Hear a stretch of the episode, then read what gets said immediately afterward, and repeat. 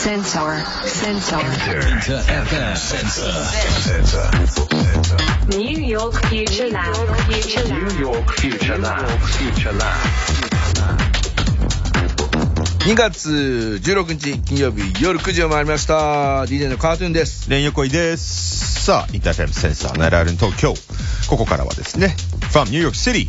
これからの時代の主役となるニューヨークの Z 世代、ミレニアル世代にフォーカスしたメディア。ニューヨークフューチャーラブとタイアップしたコーナーになります。ニューヨーク在住のミレニアル Z 世代評論家シェリーめぐみさんとね、えー、座談会形式でインタビューした模様をお届けしていきます。ということで、What's up? What's up, what's What's up? up? What's up? from NYC あということでね、シェリーめぐみです。はい、うん Good morning. こっちは朝おはようございでますす。朝の7時です。は。おはいようございます。今日はもう朝食はね食べましたか、食べてないよ。朝の7時だ7時もんねに朝ごはんまあはねちょっとまだ食べられないな。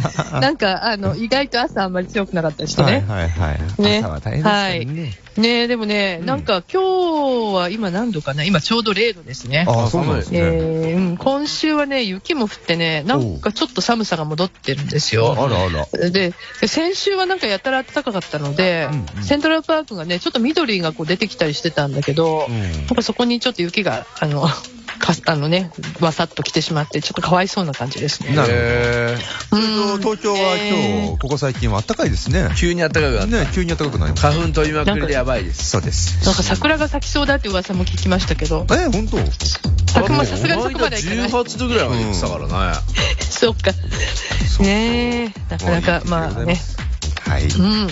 ではでははい本日のまあ内容は。ね、そう、そうやって、あの、いろいろほら、季節の変わり目っていうか、はいはいまあ、あの、お肌がね、あの、いろいろあるじゃないですか。そうそうねあったかく、暑かうんうんあったかかったり寒かったりすると、お肌の調子がみたいな。あの、皆さん、あの、レンさん、はい。カートゥーンさん、レンさん、スキンケアなんかどうしてるんですか？俺やり始めたんですよ。40歳になったんで。あ。あのなんだっけ。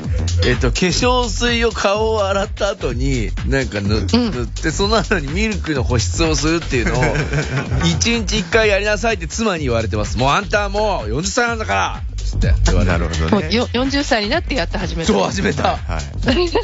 僕はまだまだ始めてないいやですね。レーンとかはだってお酒飲んで発汗してうん踊って DJ 発汗してうん。ピチピチだもんそんなこともないそれがスキンケア。それがスキンケアかもしれないですね。スキンケア。ナイトアウトがスキンケアですはい。ね間違いない。ねあの、実はね、うん2024年のスキンケアのトレンドを作っているのは、アルファ世代の子供たちだっていうね、そういう今日話、アルファ世代。はいあの、まあ、ニューヨークフューチャーラブはね、Z 世代の若者の座談座談会じゃないですか。はいはい。ね、あの、まあ、いろいろ Z 世代の話をしてきたんですけど、うんその次の、今、アメリカで最も若い世代がアルファ世代なんですよ。すげえな。Z にの次はアルファ行くんだ。そうだよアルファなんです。ついにこの番組でもアルファの話をすアルフる機会ァ世代がありました。すごいすなごいね。で、はいまあ、大体ね、Z、Z が12歳から26歳なんだけど、はいはいそのその下下の11歳以下から赤ちゃんまでっていうね、うんアルファ世代。まあ、あの、今ね、アルファ世代がこう、ティーンに差し掛かってきているので、ね。そうすると、こう、いろいろなんか出てくるじゃないですか。うんいろんなね、人格とかも、あの、分かってきて、まあ、なんとなくこう、特色が見えてきたっていうね、ところなんですよ。で、これを見てですね、あの、まあ、みんな、あの、うちのラボのみんなの Z 世代から見ても、何これ私たちと全然違うじゃんっていうね。マジ？っていう、ねっていうのが、というのが、スキンケアとかビューティーに関わることなんですよ。なるほどね。そこなんだ。ね。で、まあじゃあ一体何がその、の何がそんなに違うのかという、あの話を今日するんだけれども、うんその前に、まずは、まあ年上というか、まあ、あの今ね、20代前半の Z 世代のスキンケアとかビューティー、みんながどんなスキンケアをしてどんな商品使ってるのかっていうのを聞いてみたいと思います。はい。Um, my skincare routine is literally just um, gentle cleanser, uh, moisturizer, and toner, and sunscreen. Now I know to put sunscreen every time I go out, or even if I don't go out, because I know how harmful the UV rays are. And I hope that by the time I, I am like 40s to my 50s, I can still have like good skin. I already notice I have wrinkles, and I'm just so so worried that by the time I'm like what 29, I won't look 29. I'll look like 39. 私のスキンケアは刺激が少ない洗 顔料保湿剤化粧水そして日焼け止め。外出するときは日焼け止め必須だよね。紫外線はかなり有害だから。今は家にいる時も日焼け止めを塗ってる。40歳とか50歳になっても綺麗な肌でいたいからね。今は悪くないけどちょっとシワが出てきた気がする。このままでは29歳になった時に39歳に見えるのではないかと心配。So my skin is actually very oily, so it's the opposite. And recently, like I've been really struggling with breakouts. I don't know if it's because of like what I'm eating or if it's because like of sleep or stress. I don't know what it is. So now I try to keep it as simple as possible because my skin's also very sensitive. So I just do, I just wash my face with like this Japanese cleanser I got from Japan, Soft People. And then I went to a dermatologist and she prescribed me a retinol, so I used that at night. 私の肌はとてもオイリーで特に最近はニキビで悩んでる。食べ物の影響か睡眠不足やストレスのせいか何が原因なのかわからなくて。だから今はできるだけシンプルなスキンケアにしてる。敏感肌なので洗顔料は日本から買ってきたソフティモ。それから皮膚科でレチノールを処方してもらったので夜はそれを使ってる I'm using the simplest brand. My concern is the same as Miko. I'm also kind of breaking out. It, I think um, someone told me that every time you hit a certain phase, you're going through puberty again and again. So I think hitting your 20s is also, uh, it's like the adult puberty. So I kind of stopped using my fancy, um, fancy products. I have a lot of fancy products. Let me show you. But I stopped using them all because 私もできるだけシンプルにしてるよミクワと同じでニキビができるんだよね誰かが言ってたけど人は特定の年齢に達するたびに思春期のようなホルモンの変化を何度か経験するらしいよだから今20代になったばかりの時期は大人の思春期のようなものみたいだからね私はちょっと高級なスキンケア製品をたくさん持ってるんだけど全部使うのやめたんだあまり効果もなさそうだからどんなのがあるか見せようか um, let me just Yeah. it. まずタッチャのクリーム Oh yeah, that's expensive. おー高級品ね My advanced nail Oh, serum. アドバンストスネイルセラム that's super popular. That was trending. カタツムリのセラム今トレンドの製品だよね I have Dior. あとはディオール Dior. Dior has skincare? I didn't even know that.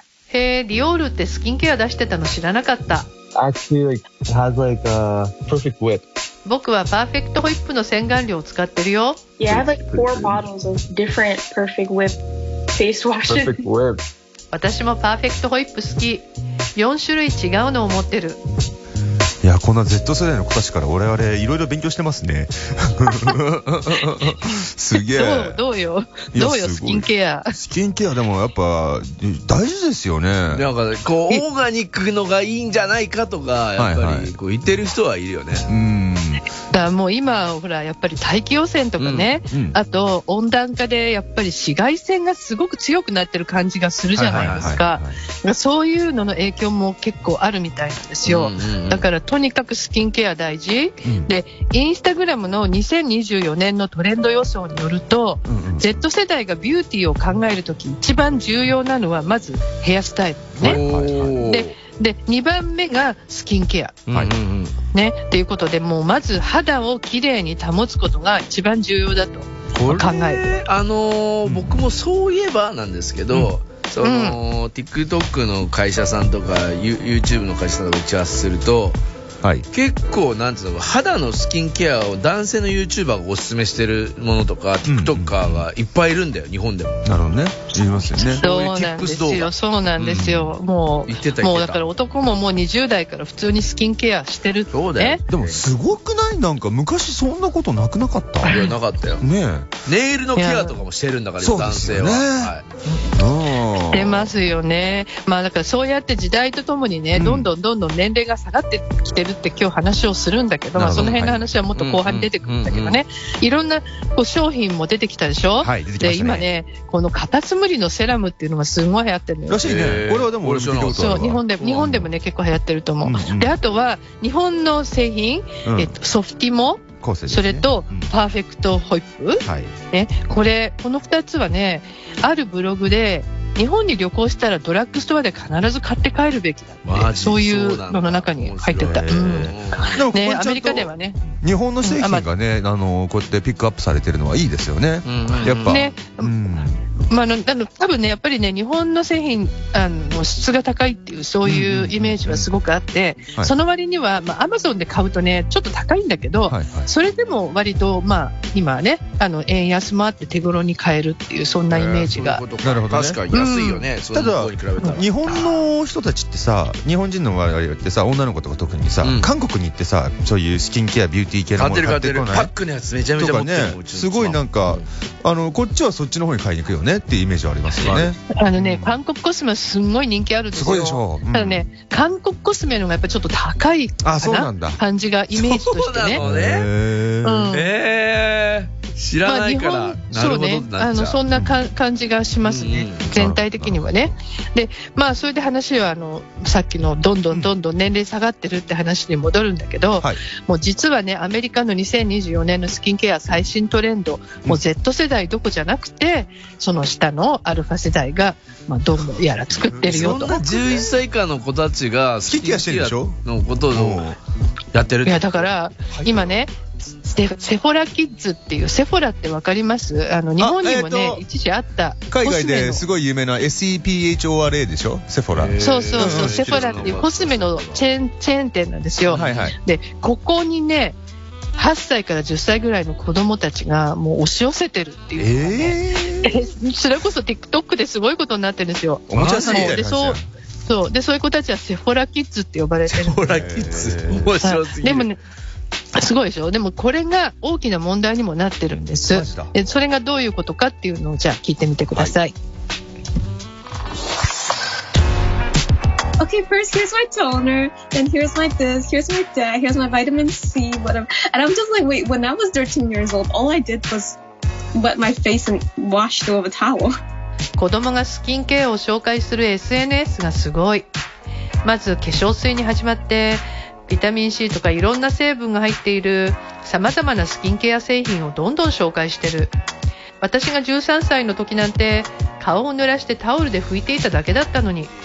Yes, there was a really big issue on TikTok about that because a lot of young kids, like elementary school kids, are going into Sephora and they're buying products that have like harsh ingredients that are better for older um, people, like retinol and like all these exfoliants. And it's like when you're in elementary school, you don't need that. You have baby skin.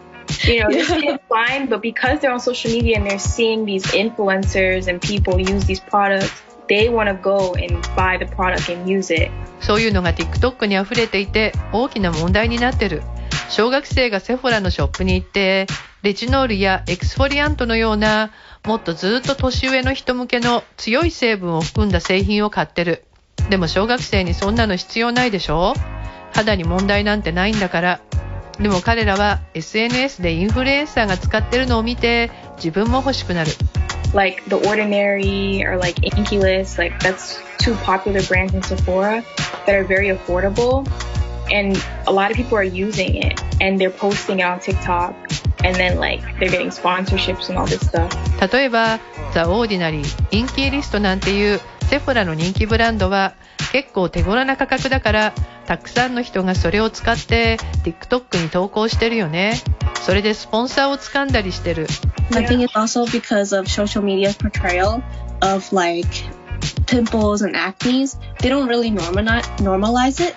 So the kids, especially kids that are maybe possibly going through puberty or before puberty, they they're like, oh, you know, look at these celebrities. They don't their skin is all flawless.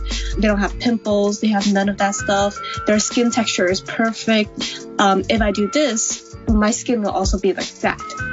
インフルエンサーもそうだけど、ニキビや吹き出物が出た自分の写真って SNS に出さないでしょ？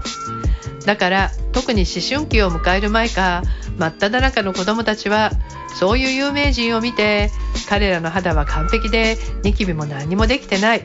肌の質感もパーフェクト。